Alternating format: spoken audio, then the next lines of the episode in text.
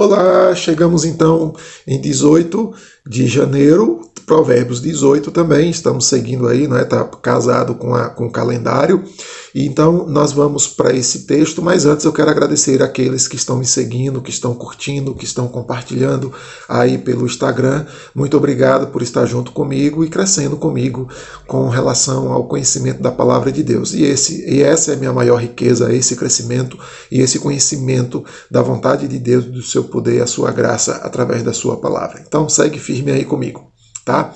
Ah, o capítulo 18, então, eu quero destacar dois textos específicos né, sobre dois assuntos que eu considero bem importantes. O primeiro deles é o verso 10, que diz que Torre Forte é o nome do Senhor, o justo corre para ela e está seguro.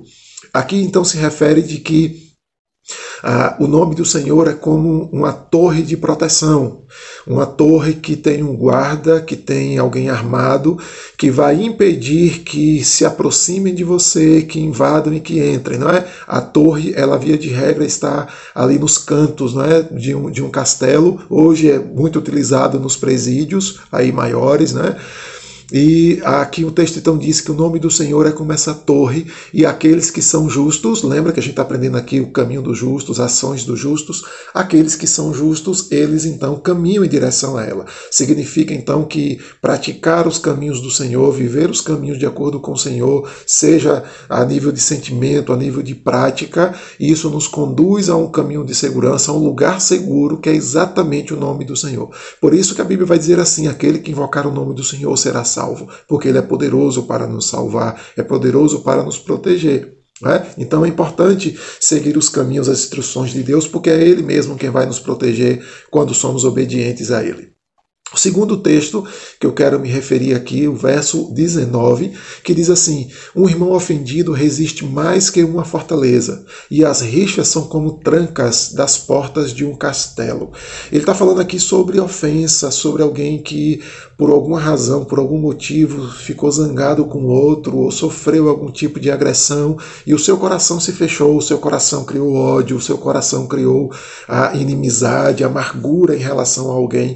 E ele então diz, diz que essa pessoa assim, ofendida, ela é resistente a mais que uma fortaleza. Uma fortaleza é, eram, são muros, né? E com aquelas torres que eu citei lá no verso anterior, que protegiam a cidade, que guardavam a cidade, para não deixar que os inimigos invadissem ou qualquer pessoa entrassem, a não ser ali pela própria porta. Não é?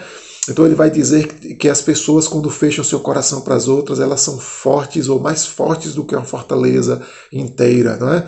E diz que as rixas, as contendas, que a, a, as causas e as, e as crises, não é, os motivos para esse ódio, essa indiferença, essa inimizade, elas são como trancas das portas de um castelo. E aí eu queria lembrar que um castelo se abre por dentro.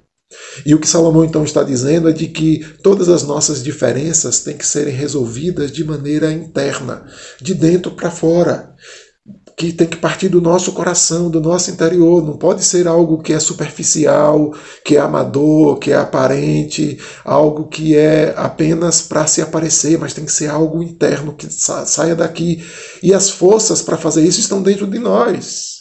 Nós mesmos é quem tem, encontramos a chave, nós é quem abrimos, como o castelo que só se abre por dentro e não por fora. Tá? Então, aprende esses princípios aí, me segue, que eu te ensino pelo caminho e até o próximo, querendo Deus, que é o capítulo 19 de Provérbios.